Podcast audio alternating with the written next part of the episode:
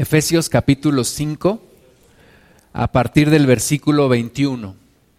Efesios 5, 21. Y antes de empezar a leer, vamos a orar. Amado Padre, te damos la gloria, en tus manos estamos poniendo este tiempo.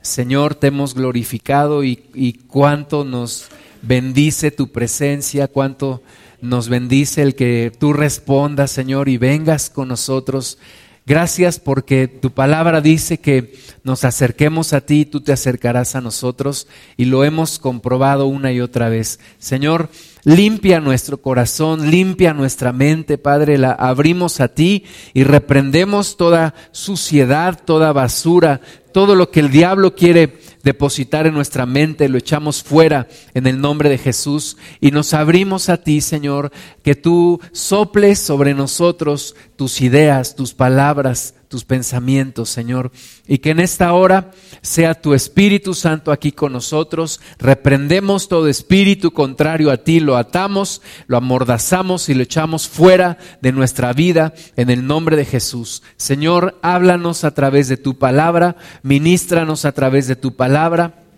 transfórmanos, Señor, con tu palabra que es poder. En el nombre de Jesús y para la gloria de tu santo nombre. Amén. Efesios 5:21 nos da el modelo de una familia funcional. Hoy en día lo más común son las familias disfuncionales. Ya nadie sabe cómo debe de ser una familia. Ya nadie sabe si el papá qué rol lleva, la mamá qué rol lleva, es más, nadie sabe ya si hay papá y mamá, o si hay dos mamás, dos papás, o una mamá que carga con toda la familia, o un papá irresponsable. Tenemos diversos tipos de disfuncionalidades en las familias y muy difícilmente encontramos una familia funcional. Una familia que digamos, esta es la familia como debe de ser. Pero la Biblia sí nos habla del modelo de la familia. La familia no fue inventada por el hombre, la familia fue inventada por Dios. La familia no es un concepto de alguna nación, alguna sociedad, alguna cultura en algún tiempo. La familia es un concepto completamente de Dios. Dios lo creó, por lo tanto Dios sabe cómo debe de ser la familia. Nosotros cuando queramos descubrir el diseño de una familia tenemos que recurrir a Dios.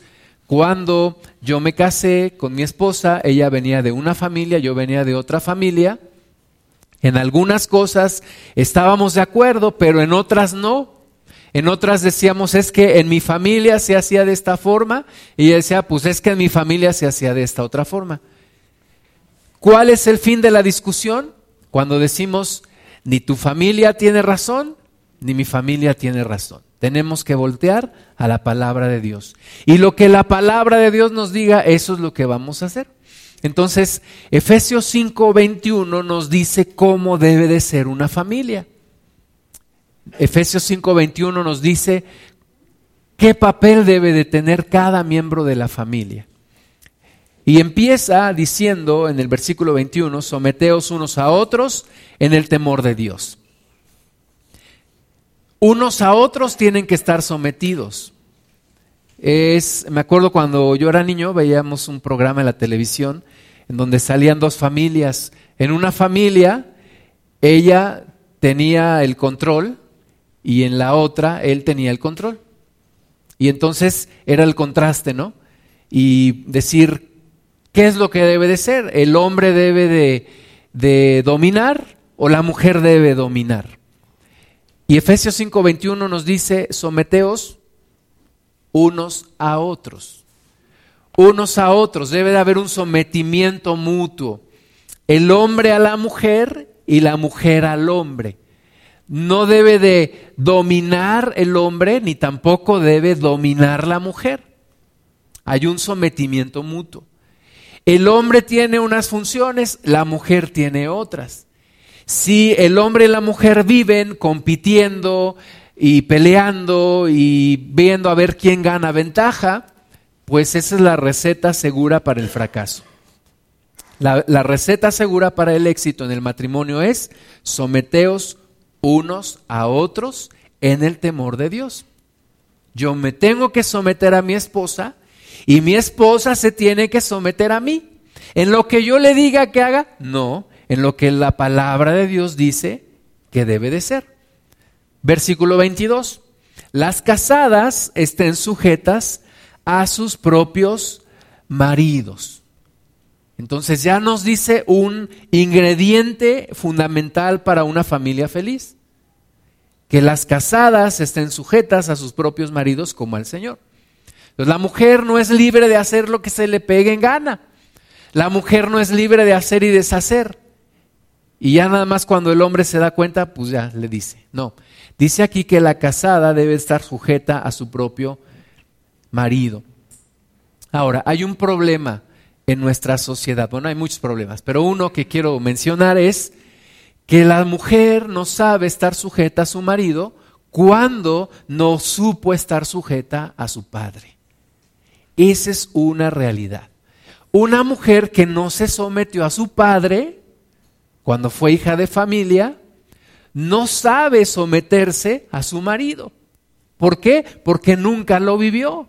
Nunca respetó la autoridad de su padre y por supuesto que tampoco respetará la autoridad de su esposo. Entonces, tiene que haber una restauración del corazón de una mujer que no pudo sujetarse a su padre, o que no tuvo la imagen de un padre, o que no quiso, o que su padre no le enseñó, pero tiene que ser restaurada. ¿Por qué? Porque ingrediente importante para un matrimonio feliz es que la mujer esté sujeta a su propio marido. Bueno, esto bajo el contexto que leímos en el versículo 21, que todos debemos estar sometidos unos a otros, el hombre a la mujer y la mujer al hombre, pero aquí nos señala a la mujer que debe estar sujeta a su propio marido como al Señor. Versículo 23, porque el marido es cabeza de la mujer. Y ahí los hombres dicen, ah, ¿escuchaste? ¿Escuchaste, vieja? Que dice que el marido es la cabeza de la mujer. Sí, pero yo no tengo nada en contra de mi propia cabeza. Mi cuerpo no tiene nada en contra de mi cabeza. Mi cabeza no se enseñorea de una manera cruel y despiadada de mi cuerpo. Es una bendición, ¿verdad? Mi cabeza. Cuando nos duele la cabeza, pues no podemos estar en paz. De la misma manera, un buen varón, un varón de Dios, es una bendición para su esposa. Y es una bendición tener una cabeza en el hogar. Entonces, la cabeza de la, mujer dice que es el marido, así como Cristo es cabeza de la iglesia. Siempre nos pone el modelo de Dios. Cristo es la cabeza de la iglesia. No es una maldición que Cristo sea cabeza de la iglesia. Al contrario, es una bendición que Cristo sea cabeza de la iglesia. Es una bendición que Jesucristo sea mi cabeza. Él me da la dirección, Él me da la protección, Él me da el sustento, ¿verdad? Es una bendición para mí que Cristo sea mi cabeza. Así debe ser para una mujer su, marido. Mujer debe decir, qué bendición tener ese marido. Un varón de Dios que me respeta, que me conoce, que me toma en cuenta, que me protege, ¿verdad? Todo eso. Es el modelo de Dios. Versículo 24, así que como la iglesia está sujeta a Cristo, así también las casadas lo estén a sus maridos en todo. Entonces, ingrediente fundamental para la mujer, sujetarse a su marido, respetar a su marido, honrar a su marido, enseñar a sus hijos, honrar a su esposo. No le digas a tus hijos, ¿dónde está el irresponsable de tu padre? ¿Verdad? Mujeres que le dicen a sus hijos, ¿dónde está el borracho de tu padre? Pues no le estás enseñando, aunque sea cierto, ¿verdad? No le está enseñando a esa mujer a respetar a su marido, a sus hijos. Entonces la mujer debe de respetar a su esposo, amarlo, honrarlo, sujetarse, tomarlo en cuenta. Y el hombre tiene también que ser como Cristo con la iglesia. Versículo 25. Maridos, amad a vuestras mujeres, así como Cristo amó a la iglesia y se entregó a sí mismo por ella, para santificarla, habiéndola purificado en el lavamiento del agua por la palabra. Pues ahora la Biblia nos habla a los hombres. Y a los hombres la Biblia nos recalca, nos dice, ya nos dijo en el versículo 21 que nos sometamos también a nuestra mujer y nuestra mujer a nosotros, pero ahora nos dice que amemos a nuestras esposas, que amemos a nuestras mujeres. Antes, cuando yo era niño, yo escuchaba a los adultos casados, los varones decían, ahí viene mi mujer, o ahí viene mi señora, ¿verdad? Ahora es muy común cuando la gente dice, ahí viene mi pareja. No, es, si es tu esposa, puedes decir, es mi mujer, es mi señora. Es la madre de mis hijos, es eh, la persona a la cual yo amo y respeto. El varón tiene que amar a su esposa. El varón debe mostrarse no solamente como un protector fuerte, sino también como un protector tierno que entiende, que escucha, que toma en cuenta, que se abre en sus sentimientos hacia su esposa. ¿Verdad? Tenemos los dos estereotipos de un hombre, los dos estereotipos del mundo acerca de un hombre. El Pedro Infante, ¿verdad? El Pedro Infante, mujeriego, este, borracho, peleonero, jugador, todo eso, ¿verdad? Ya los, los jóvenes no saben quién fue Pedro Infante, pero no se pierden de nada bueno. Pero nosotros sí, ¿verdad? Sabemos quién, quién es. Y el estereotipo de ese hombre, que entra a la cantina y grita, llega a su casa, pega en la mesa, ¿verdad? Los niños corren cuando él llega. Ese es un estereotipo. Y el otro estereotipo es el de Homero Simpson, ¿no?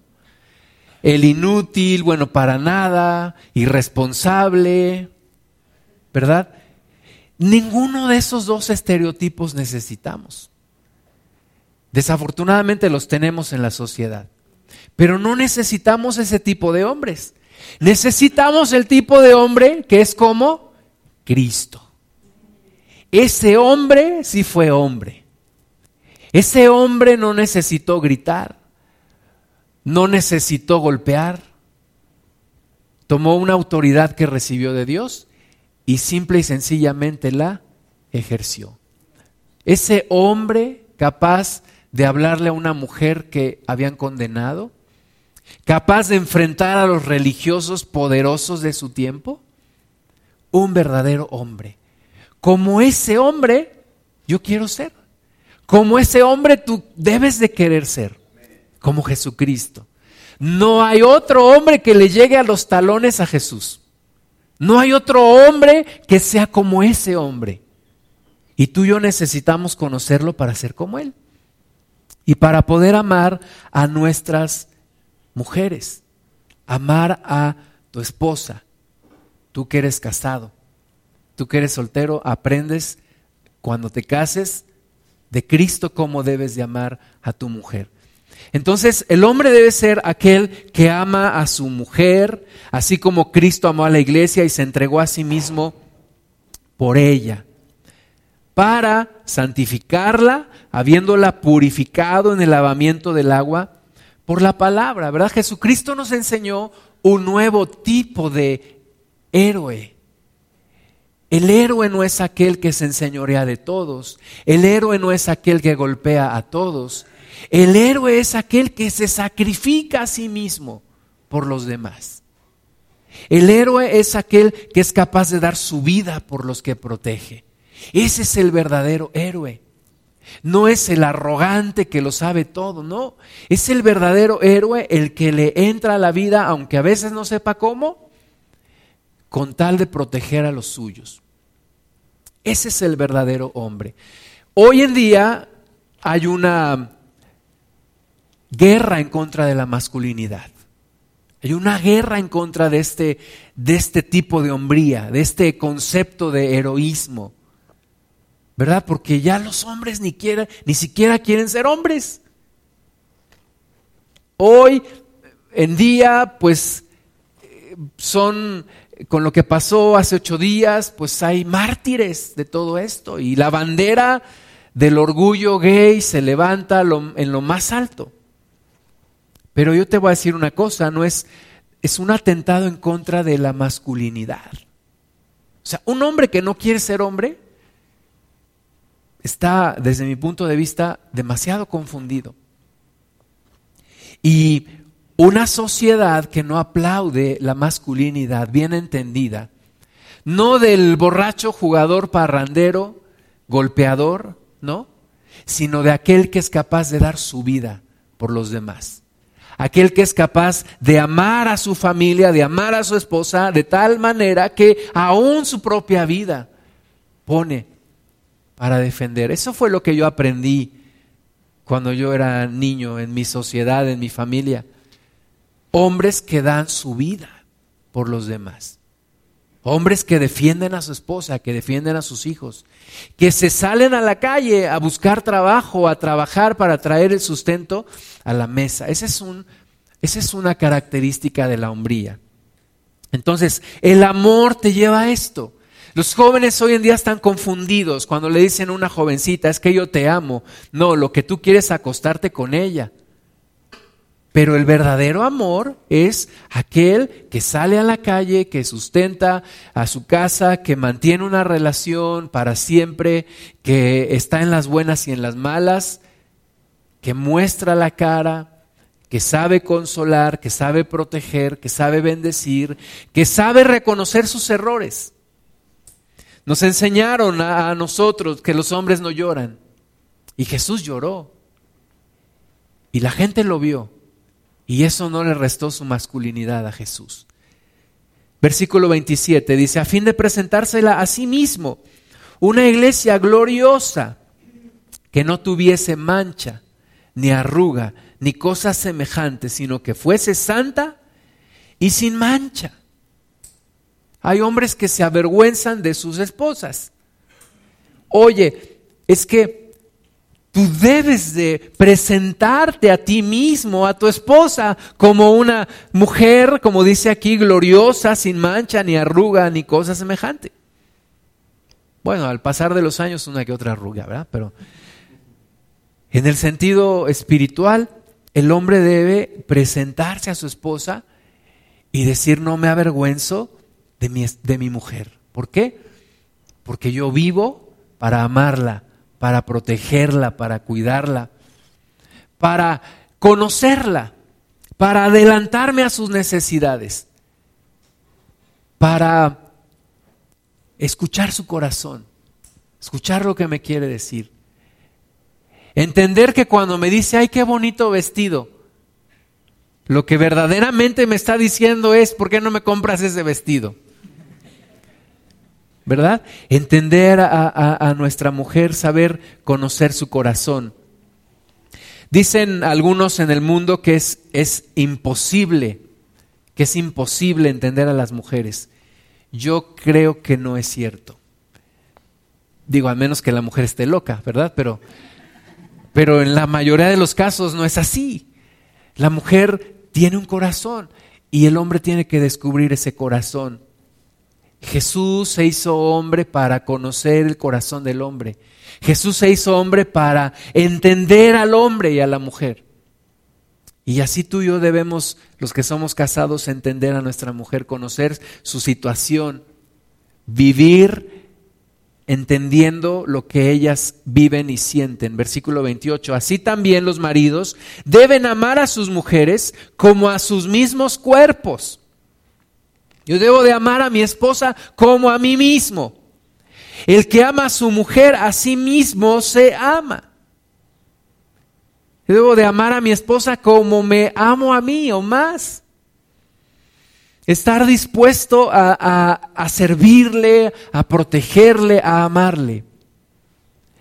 Y en este día que mucha gente celebra el Día del Padre, Imaginémonos un mundo en donde todos los hombres toman este rol de proteger, de amar, de hacerse responsables, de proveer no solamente lo económico, ¿verdad? Para no ser como aquel niño que le, le, dice a su mamá, mamá, los juguetes me los trae Santa Claus en Navidad, la carne me la trae el carnicero y la leche me la trae el lechero. ¿Y para qué queremos a mi papá entonces? No, no solamente tiene que proveer en lo económico, tiene que proveer en lo emocional, tiene que proveer en lo espiritual, tiene que ser el sacerdote de su casa.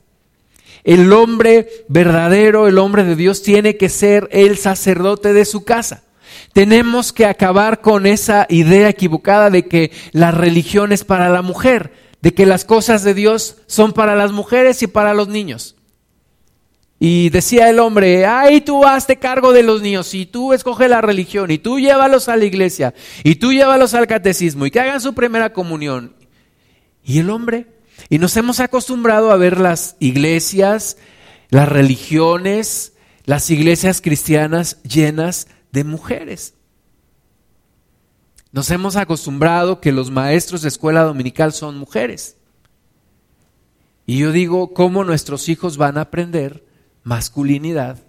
¿Y cómo queremos que nuestros hijos sepan que el reino de Dios es para los valientes también, hombres y mujeres?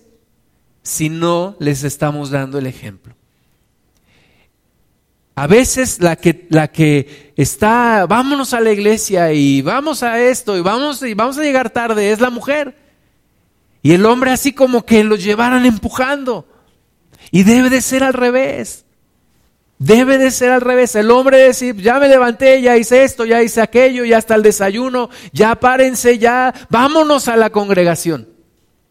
El hombre tiene que tomar liderazgo, porque somos cabeza cuando nos conviene, pero cuando no, queremos ser cola. Tenemos que ser líderes. Líder en tu casa. El líder que habla a la familia. Nos vamos a sentar al menos una vez a la semana, vamos a orar juntos. Vamos a leer la palabra de Dios. Vamos a discutir este tema entre todos. Ese es el líder el líder no es el que lo hace todo. El líder es el que jala, coordina, anima, inspira, motiva, levanta. Ese es el líder como Jesús. Y es el liderazgo que tú y yo, hombre, tenemos que tener. Versículo 29, porque nadie aborreció jamás a su propia carne, sino que la sustenta y la cuida, como también Cristo a la iglesia Ahora, ¿por qué un hombre llega a un punto en el que no quiere ser hombre? Y aunque lo nieguen, necesariamente hay una, una experiencia que le traumó. Hubo un padre que le abandonó o que no se supo relacionar con su hijo o que le maltrató. Hay mujeres que no quieren ser mujeres porque vieron a sus padres golpeando a sus mamás. Y la muchacha crece y dice yo, no quiero ser una mujer, no quiero ser una mujer golpeada, no quiero ser un sexo débil, no quiero ser una persona que siempre está en el piso. Y no hay esa identificación mujer con mujer. El hombre que dice a mí mi padre nunca me aceptó, nunca me dijo que me amaba, cuando yo era niño, los padres decían, no abraces a tu hijo porque se te puede hacer del otro bando. Y hoy en día descubrimos que si no abrazas a tu hijo se te puede hacer del otro bando. Completamente lo opuesto. No hay una persona, decía un pastor, consejero, familiar, Decía él, no he encontrado una sola persona homosexual, un hombre homosexual que haya tenido una buena relación con su padre. No lo he encontrado. ¿Por qué? Porque ahí está la raíz del problema. Y el diablo lo sabe, destruye masculinidad, destruye relación entre hombres y sus hijos y destruye a la familia.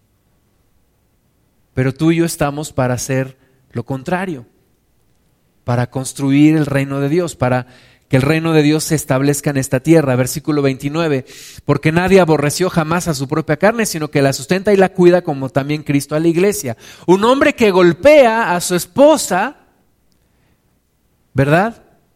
se hace merecedor de lo que le dice la señorita Laura, ¿verdad? Que pase el... Pues, ¿cómo puede un hombre golpear a su propia esposa? Porque además los hombres somos en general más fuertes que las mujeres. Digo, habrá casos excepcionales, ¿verdad? Pero en general los hombres somos más fuertes que las mujeres. Es un completo abuso un hombre que golpea a su esposa. Ahora, hay golpes físicos y hay golpes emocionales y hay hombres que lastiman emocionalmente a sus esposas. Pero la Biblia dice que el que ama a su mujer se ama a sí mismo y que no puede aborrecer su propia carne, sino que la sustenta y la cuida. El hombre debe cuidar y sustentar a su esposa. No es fácil ser hombre. Un hermano en Cristo dice que es fácil ser macho, porque el ser macho te lo da los genes, ¿no? Pero el ser hombre te lo da el carácter. Entonces no es, no es fácil ser hombre, pero es una bendición tan grande el serlo. Es una responsabilidad y un privilegio tan grande. Yo le digo al Señor, gracias que me hiciste hombre. Obviamente la mujer debe decir gracias que me hiciste mujer, pero yo que soy hombre le digo a Dios, Señor, gracias porque me hiciste hombre. Es una bendición, una bendición muy grande. Versículo 30, porque somos miembros de su cuerpo, de su carne y de sus huesos. Por esto dejará el hombre a su padre y a su madre y se unirá a su mujer y los dos serán una sola carne. ¿Cuál es el sueño de, toda mujer cuando se casa? Es mi príncipe azul, viene en la calabaza, me lleva con él, me llevará a su castillo, peleará contra el dragón. Y no estoy hablando de la suegra. Y me defenderá de todo, ¿verdad? Ese es el sueño de la mujer. Pero cuando se casa, muchas veces la historia no es la que no es la que creía y no es la que quería. Entonces, hombres, nos toca si queremos ser cabeza, nos toca cambiar la historia. Primero de mi propia familia. Me toca cambiar la experiencia de mi propio matrimonio. Yo lo tengo que hacer. Yo soy líder en mi casa es que ella, es que esto, es que el otro, es que ella. No, no, no. Vamos a hablar de ti. Tú tienes que cambiar la situación en tu casa, tu hombre, cabeza de la familia. El cambio debe venir desde la cabeza. El cambio debe venir desde el que está en el liderazgo. Y si hombres queremos ser líderes, queremos tomar el papel que dice la Biblia, Tú y yo somos responsables de lo que pasa en nuestra familia. Versículo 32, grande es este misterio, mas yo digo esto respecto de Cristo y de la iglesia. Por lo demás, cada uno de vosotros ame también a su mujer como a sí mismo, y la mujer respete a su marido. ¿Cómo lograr que una mujer respete a su marido? Amándola, amándola. Tú ama a tu esposa y tu esposa te va a respetar. Tú ama a tu esposa y tu esposa te va a honrar. Tú haz lo que tienes que hacer y verás resultados. Ahí empieza una familia feliz. Primera de Pedro 3, 7. Una familia feliz empieza con dos, con dos que se ponen de acuerdo, un hombre y una mujer con dos que se ponen de acuerdo en someterse el uno a la otra, en amarse el uno a la otra, en respetarse, en cuidarse, en protegerse, en no estar compitiendo entre ellos. Primera de Pedro 3:7, vosotros maridos igualmente vivid con ella sabiamente. Fíjate, ser hombre implica ser sabio. Yo tengo que vivir con mi esposa sabiamente. No puedo vivir como un insensato, como un bruto. No puedo vivir como, como eso. Tengo que vivir como un sabio. Tengo que ponerle sabiduría a mis palabras, sabiduría a mis actos, a lo que hago y a lo que dejo de hacer, a lo que digo y a lo que me callo. Tengo que vivir sabiamente con mi esposa, dando honor a la mujer como a vaso más frágil. Hay una película que, que, pasan cada 31 de diciembre, que es la de Titanic, ¿no? La nueva versión de Leonardo DiCaprio. Pues esa, esa versión, esa película ataca la masculinidad. Porque te pasan que los hombres eran unos cobardes cuando, cuando se dieron cuenta que se estaba hundiendo el barco y que entonces este, muchos de ellos, en lugar de darle el paso a la mujer, ellos se, se metieron a los botes salvavidas. Es, es, incorrecto. La mayoría de los sobrevivientes de ese, de, ese, eh, de ese terrible accidente fueron mujeres y niños. Los hombres dieron su vida con tal de que mujeres y niños se salvaran. Hoy en día, el tema es completamente otro, ¿verdad? Tú te subes al metro en Pino Suárez y vas a ver que los hombres pasan primero. O sea, hoy en día hemos terminado con el tema de la caballerosidad y estamos atacando fuertemente la masculinidad. Pero la Biblia nos dice que el hombre debe vivir dando honor a la mujer como a vaso más frágil. A algún tonto se le ocurrió decir que la mujer es el sexo débil. La mujer no es el sexo débil. La mujer es el vaso más frágil. Es más frágil que tú. Por lo tanto, háblale sabiamente. Háblale con sabiduría, háblale con cuidado. Y trátala, dice aquí, como a coheredera de la gracia de la vida, para que vuestras oraciones no tengan estorbo.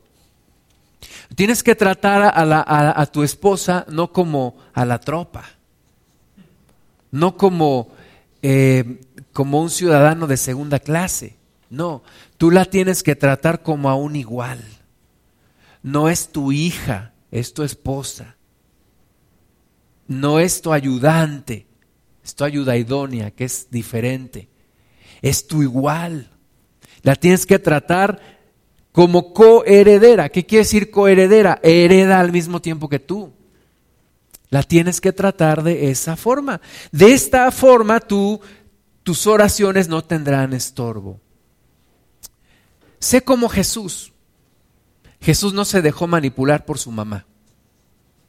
Estaba el Señor predicando, de repente viene uno, le dice, maestro, allá afuera está tu mamá, te habla. ¿Y qué dice Jesús? ¿Quién es mi padre? ¿Quién es mi madre y quiénes son mis hermanos? Los que hacen la voluntad de mi padre. No se dejó manipular por su mamá, ¿verdad? ¿Cuántos hombres que no se han cortado el cordón umbilical ya tienen 50 años? Y todavía hacen lo que su mamá les dice. Y todavía no se pueden despegar de mamá. Vivimos en este país una maldición que es el matriarcado. Es que todas las mujeres son de lo peor, excepto mi madre. Mi madre es una santa, ¿verdad? Ahora no estoy hablando de dejar de honrar a la mamá, pero ¿Qué dice la Biblia? Por tanto, dejará el hombre a su padre y a su madre. En otras palabras, se corta el cordón umbilical. Tú no cortas cordón umbilical, tú haces infeliz a tu esposa. Y de paso a tu mamá. Y de paso a tus hijos. Jesús no se dejó manipular por su madre. No la dejó de honrar, pero no se dejó manipular por ella. Jesús habló con una mujer samaritana cuando todos se asombraban y decían, está hablando con una mujer. ¿Y qué tiene de malo? No estaba haciendo nada malo. Jesús está hablando con una mujer en un lugar público. Obviamente, pues cuando dicen es que estaba aquel hombre que estaba con una mujer, pues sí, pero estaba en un lugar en la intimidad y no es su esposa. Eso sí está mal. Pero Jesús habló con una mujer samaritana en un lugar público siempre con respeto, siempre con una autoridad, pero siempre también con un respeto y un amor limpio. Jesús no vio a la mujer con un amor erótico. Jesús vio a la mujer con un amor de padre. Y nunca te vas a encontrar a Jesús tocando a una mujer de manera indebida, como algunos cristianos, entre comillas. Oye, ¿por qué le tomas la mano? ¿Por qué la abrazas? ¿Por qué la tocas? Es que es amor. Esa mortificación, ¿verdad? Porque eso no es amor. Jesús fue feroz con los religiosos, combatió a los religiosos, arrojó las mesas en el atrio del templo, combatió al diablo, lo venció en la cruz, bajó a las profundidades y llevó cautiva a la cautividad. Jesús fue hombre de convicciones, pero nunca un hombre duro. Lloró ante la tumba de su amigo Lázaro. Fue determinado, fue incluyente, fue firme, nunca egoísta y nunca débil. Dice la palabra de Dios que Jesús fue experimentado en quebranto, varón de dolores, pero nunca aún amargado. Y yo quiero ser como mi Jesús. Ser hombre, mujeres, no es sencillo.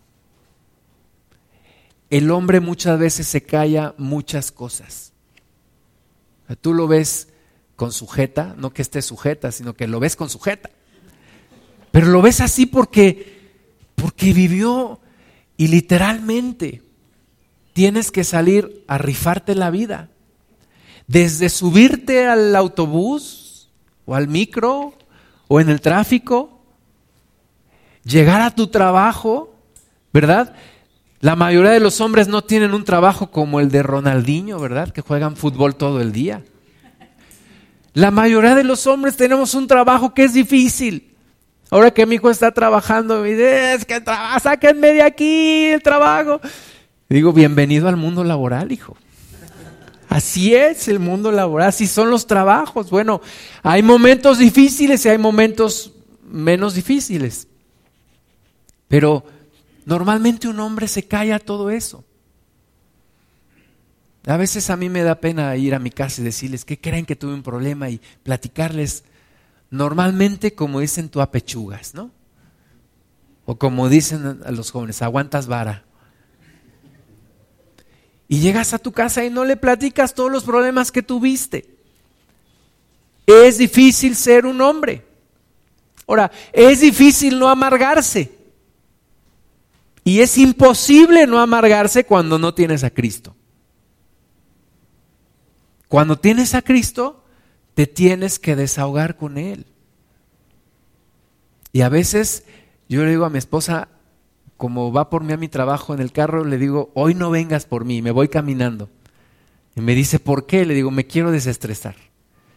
Me quiero desahogar con el Señor. Como no me quiero desahogar contigo porque no te quiero tratar mal, porque tú no tienes la culpa de lo que yo viví en el día, me quiero desestresar un poco. Me quiero desahogar en el Señor. Dicen que las mujeres lloran en la cocina y los hombres lloramos en el auto. Pero necesitamos derramar nuestro corazón delante del Señor. Necesitamos abrir nuestro corazón delante del Señor. En un día del Padre, como el día de hoy, en una congregación, un hombre escribió esta anécdota que les voy a leer. Dice, mi discurso se había acabado y el público había sido muy generoso con sus aplausos. En el carro, regresando a casa, mi hijo de 14 años de edad dijo, papá, de verdad te admiro mucho por la manera en que puedes hablar en público. Parece que siempre sabes exactamente qué decir y que siempre sabes qué debes de hacer. Sonreí, le di las gracias y le dije que un día él también iba a saber exactamente qué decir y qué hacer en cada momento. Lo que realmente le quería decir es que muchas veces su padre y los hombres en general son la pura apariencia. Me ha tomado mucho tiempo admitirlo, especialmente sobre mí mismo. Al fin y al cabo, mi padre sí sabía exactamente qué decir y qué hacer en cada situación. Él sí era muy fuerte y lleno de confianza, nunca tenía dolor ni sentía temor. Nunca había una llave goteando que él no pudiera arreglar, ni un motor que él no pudiera echar a andar. Ningún mecánico ni vendedor le podía engañar. Siempre estaba tranquilo en emergencias y nunca lloraba. Por mucho tiempo me preguntaba cómo era posible que un hombre tan fuerte como mi papá tuviera un hijo tan débil como yo. Me preguntaba de dónde salían todas mis dudas y temores, por qué las llaves goteaban dos veces más rápido después que yo trataba de arreglarlas, por qué los motores que estaban fallando quedaban totalmente muertos después de que yo los tocaba.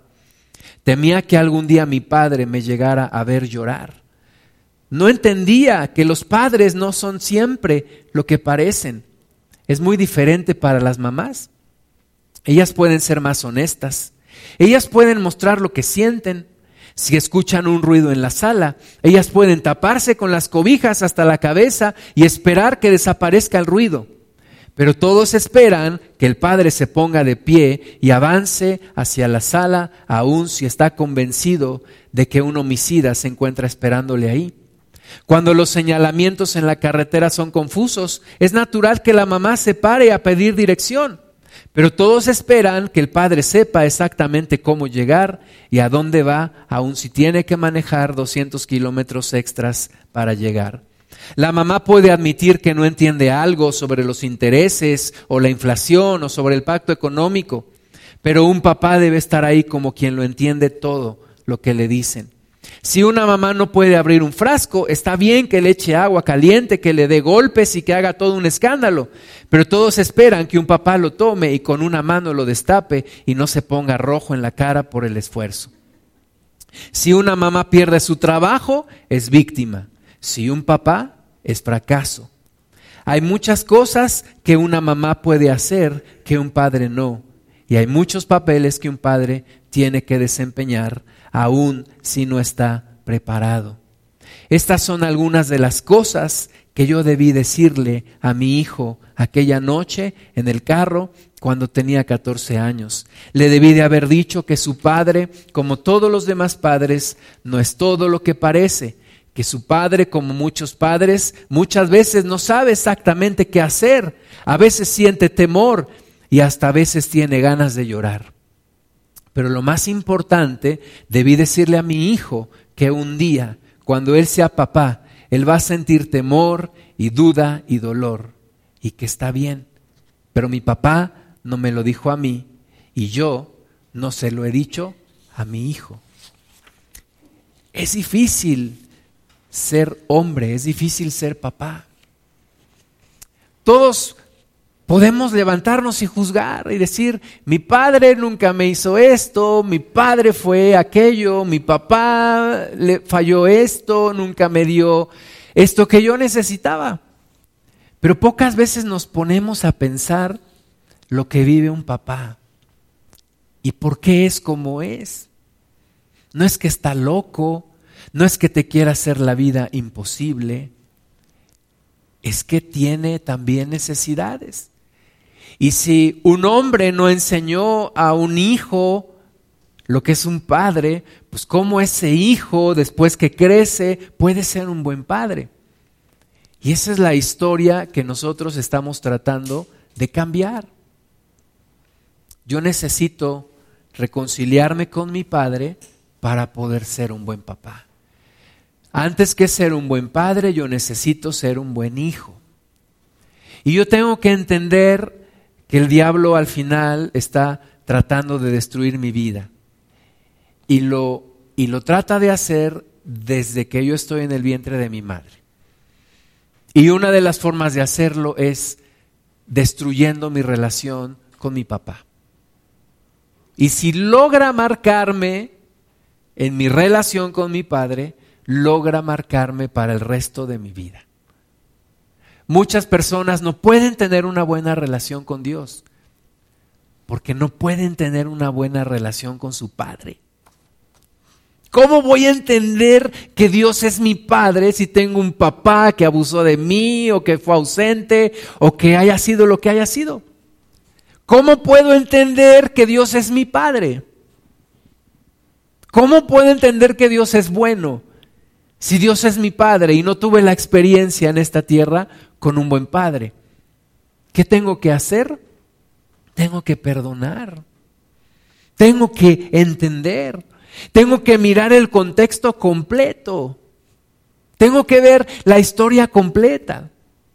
¿De dónde viene mi padre? ¿Qué carencias tuvo? ¿Cómo fue su relación con mi abuelo? Y entonces debo perdonar y debo restaurar. Restaurar mi vida, restaurar la relación con mi padre. Necesito una restauración en mi corazón y necesito cambiar el rumbo de la historia. Regresemos a Efesios, que dijimos que nos da el diseño de lo que es una familia. Efesios 6. Primero empezó hablándonos del matrimonio, porque el éxito de una, de una familia está en que antes de ser un buen padre tengo que ser un buen esposo. Ayer platicábamos con unos amigos pastores y decía una hermana, es que en mi casa cuando había cuando había pollo, la parte, la mejor parte era para mi papá. Y hay de, de ti si como hijo te atrevías a tocar ese, esa pechuga de pollo. Y yo le decía, yo viví lo mismo en mi casa. O sea, mi mamá nos enseñó a honrar a mi papá porque le dejaba la mejor parte de la comida. El bistec más grande, a mi papá siempre le ha gustado la pechuga. Entonces, para ser un buen padre hay que ser un buen esposo, para ser una buena madre hay que ser una buena esposa. Pero continúa con el tema de los hijos, Efesios 6.1. Hijos, Obedeced al Señor a vuestros padres, porque esto es justo. ¿Qué está haciendo el enemigo? Está desintegrando familias. Nos estaba platicando ayer también una amiga pastora que en la escuela de su hija va en la preparatoria y les dejaron hacer una, una biografía, una historia de su propia familia. Y la, y la niña estaba sorprendida porque tenían que pasar a exponerla. Dice que más de la mitad de los compañeros que pasaron a exponer la historia de su familia terminaban llorando. Y todos terminaron llorando. Historias de desintegración, historias de abandono, divorcios. ¿Verdad? Hoy lo más común es el divorcio. Lo más común no es que un matrimonio dure para siempre, lo más común es que se divorcien. ¿Por qué? Porque el enemigo está destruyendo las familias. ¿Por qué destruye las familias? Para destruir a las personas. Hijos, obedeced al Señor a vuestros padres porque esto es justo. Un pastor que vive en la zona de Ciudad de Zahualcoyos, en el DF, dice que, bueno, en el Estado de México, dice que tenía un vecino, un joven, llegaba la madrugada, tomado, en problemas de pandillas y, todo esto. Y dice que un día le, estaba predicando la palabra y el muchacho estaba tomado, pero el muchacho abrió su corazón y le dijo, pastor, si yo solamente hubiera tenido un padre que me dijera, no tienes que llegar después de esta hora. No debes de hacer esto, debes de darme buenas calificaciones. Dijo, si yo solamente hubiera tenido un padre que me hubiera puesto límites. Se lo dijo llorando. ¿Qué necesita una persona? Necesita un padre que le ponga límites, que le eh, enseñe una forma de vida. Hoy todos los jóvenes quieren ser como Steve Jobs. No. Tú tienes que encontrar un rol de vida en tu padre, en tu papá. ser como Él, ser como Él es. Todos cometemos errores, por supuesto. Pero tomar la parte buena. ¿Qué dice la palabra de Dios? Examinadlo todo, retener lo bueno. Eso no dice, desechar lo malo, pero sí dice retener lo bueno. A veces decimos sí, desechar, desechar lo malo. Pero sabes qué, a veces lo que yo pensé que era malo, no era. Ahora que estoy grande, digo, mi papá hacía tal cosa, que a mí cómo me fastidiaba que lo hiciera. Pero ahora que estoy grande, lo entiendo. Ahora que estoy grande lo puedo reciclar, lo puedo aprovechar. Hijos, obedeced en el Señor a vuestros padres, porque esto es justo. Tú tienes que obedecer a tus padres. Y versículo 2, honra a tu padre y a tu madre, que es el primer mandamiento con promesa. Honra a tu padre y a tu madre. Es que cómo voy a honrar a mi padre si fue un desdichado y me dejó y me abandonó y la Biblia no dice honra a tu padre siempre y cuando sea bueno. La Biblia no dice honra a tu padre y a tu madre siempre y cuando sean perfectos. La Biblia dice, ¿quieres que te vaya bien y ser de larga vida en la tierra? Honra a tu padre y a tu madre. Perdónales lo que les tengas que perdonar. Ponte a cuentas. ¿Quieres vivir y que te vaya bien y ser de larga vida en la tierra? Honra a tus padres. Honra a tus papás. Yo estaba en una ocasión preparando una, un mensaje sobre la paternidad, ¿verdad? Yo acababa de nacer mi hijo y yo me sentía pues el máster en el tema de la paternidad, pues finalmente ya tengo un hijo, ¿no? Digo, tiene meses, pero Finalmente ya podría hablarle a los hermanos de la paternidad. Dios me sienta en una mesa y me dice en mi corazón, tú no arreglas tus problemas con tu papá, tú no puedes predicar de la paternidad. Y yo sentí a Dios empujándome y diciéndome, tienes que arreglar tus problemas con tu padre. Tienes que pedir perdón, tienes que ser humilde, tienes que entender el contexto, tienes que dar el primer paso.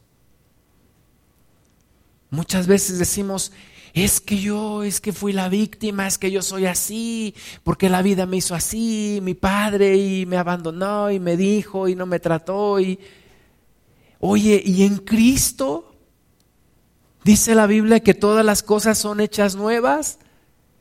Y dice la palabra de Dios, tenemos ahí la parábola de aquel hombre que le fue perdonada una megadeuda y sale de ahí y se encuentra un consiervo y págame la miseria que me debes, yo te lo voy a pagar, dame chance. No, y lo mete a la cárcel y entonces se entera el, el, Señor y le dice, oye, yo te perdoné una millonada y tú no le quisiste perdonar unos cuantos centavos este. Y lo echó a la cárcel de nuevo. Entonces, si Dios a mí ya me perdonó todas mis, mis barbaridades, ¿yo quién soy para no perdonar a mi padre si tuve un problema con él? ¿Yo quién soy para retenerle los pecados a mi padre? ¿Yo quién soy para juzgar a, a mi padre? Ahora, el tema es que si no perdono a mi padre y si no arreglo mis problemas con él, no me va a ir bien en la vida. No me va a ir bien en la vida. No seré de larga vida sobre la tierra. Es una realidad. Aquella persona que mantiene problemas con su padre no le va bien en la vida. Y hay una amargura en su corazón. Necesita perdonar. Necesita restaurar. Es que alguno dice es que mi padre ya no vive. No importa, perdónalo. Suéltalo. Restaura tu corazón. Acércate a Dios como tu Padre, como tu Padre perfecto. Una vez platicando con un pastor me estaba diciendo, estuve en un congreso de jóvenes.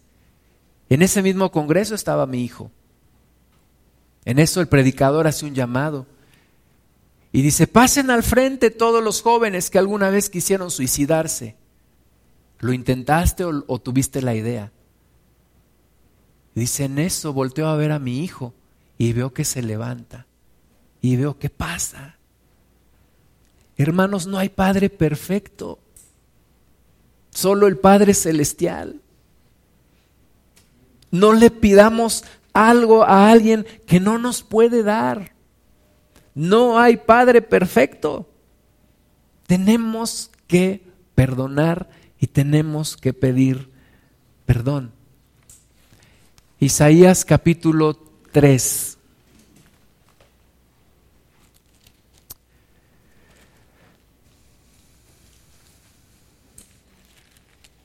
Como padres tenemos que amar hasta las últimas consecuencias. Una de las cosas que más me ponía triste cuando yo era niño es cuando yo llegaba a desesperar a mi papá y me decía, haz lo que quieras.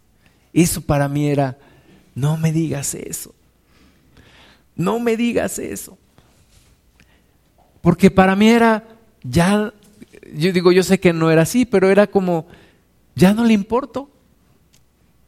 Ya no le intereso. Yo sé que no, ahora lo entiendo que no era así.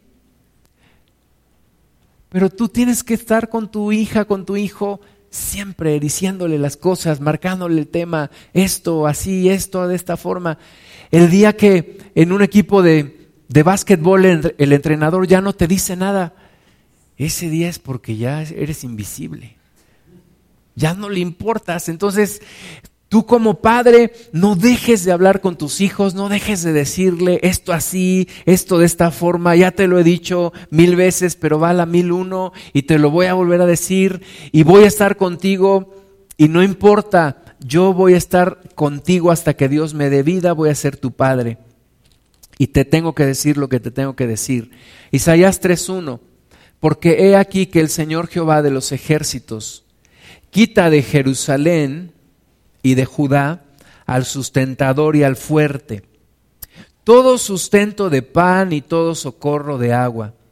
El valiente y el hombre de guerra. El juez y el profeta.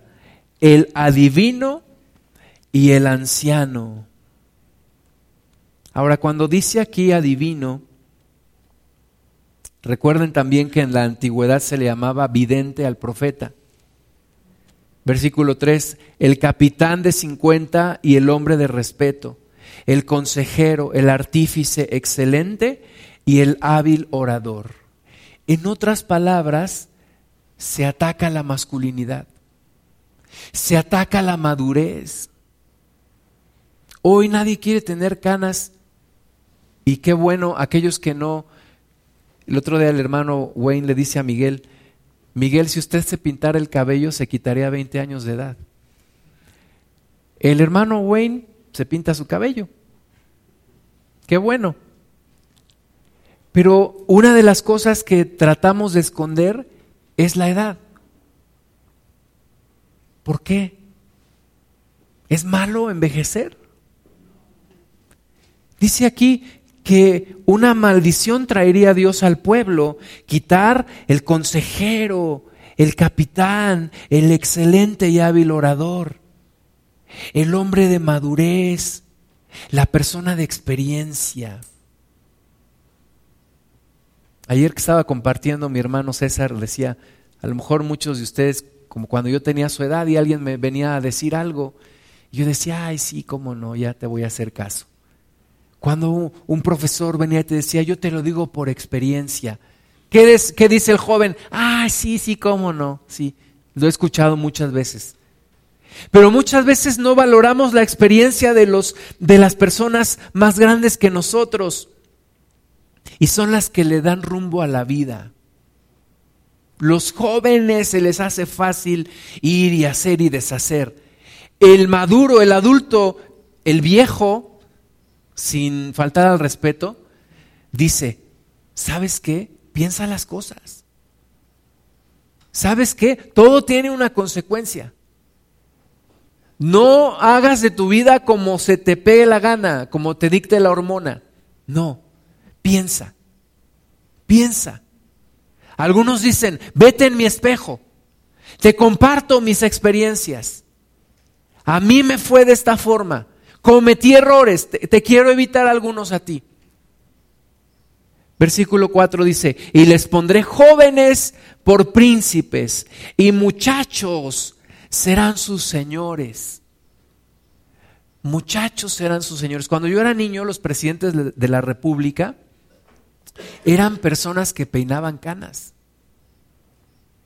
Y de un tiempo para acá, puro muchacho, puro inexperto, puro emocional Personas que a veces no tienen la visión que da la experiencia. No estoy en contra ni de la juventud ni de la gente mayor, pero debe haber un equilibrio. Y debemos reconocer y debemos respetar a la gente mayor. Gracias a Dios, en la congregación tenemos gente mayor y yo siempre he tratado de escucharles, de aprenderles, de consultarles, de pedirles opinión, porque la experiencia no es algo que se compra en la, en la esquina. Versículo 5, y el pueblo se hará violencia unos a otros, cada cual contra su vecino. El joven se levantará contra el anciano y el villano contra el noble. Hermanos, tenemos que honrar a los padres, tenemos que honrar a la gente mayor, tenemos que encontrar la bendición de honrar a la gente que tiene más experiencia que nosotros, que tiene más edad. En medio de una sociedad que ha convertido a la juventud como un Dios.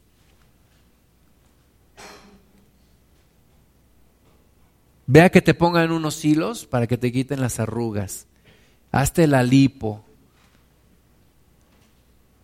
para que te quites las, eh, las llantitas que decía Arjona que los aeróbics no saben quitar, ¿no? Hay que valorar a los padres, hay que arrepentirnos, hay que buscar una sanidad en nuestro corazón. Vamos a ponernos de pie.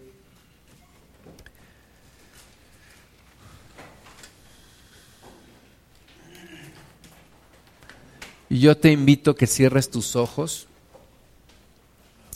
y que le pidamos perdón al Señor por toda irreverencia, por toda insensatez que ha habido en nuestro corazón. Señor amado, te damos gracias en esta hora porque aquí estamos todos nosotros, tuvimos un Padre terrenal, todos y cada uno de nosotros tuvimos o tenemos un Padre terrenal. Y sin ese Padre no podríamos estar aquí, Señor. Y muchas veces hemos renegado, nos hemos desgastado, Señor, en una necedad de decir, ¿por qué no nací en otra familia? Hemos juzgado a nuestros padres. Señor, cuando tu palabra dice que honremos a nuestro papá y a nuestra mamá. Señor, Solo tú eres Padre perfecto. Solo tú, Padre Celestial, eres el Padre perfecto. Solamente tú, Señor. Ningún otro. Ningún otro, por más bueno que parezca, no hay Padre perfecto. Tú dijiste, Señor Jesús, que nosotros siendo malos, sabemos dar buenas cosas a nuestros hijos.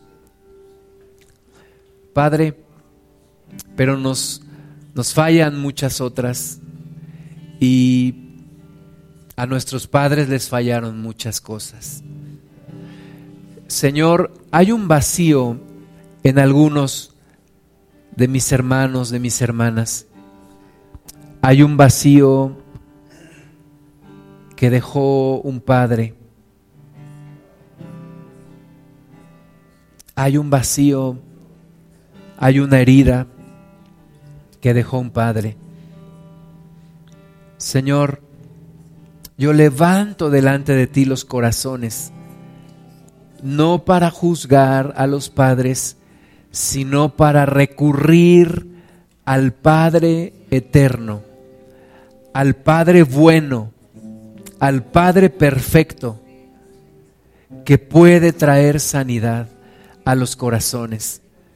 Señor, derrama tu bálsamo precioso sobre mis hermanas, sobre mis hermanos, y haya una sanidad y una restauración. Una restauración, Señor. En el nombre de Jesús, en el nombre de Jesús, abre tu corazón, hermana, hermano. Abre tu corazón al Señor, dime, sáname. Tuve abandono, mi padre fue duro, o lejano o ausente.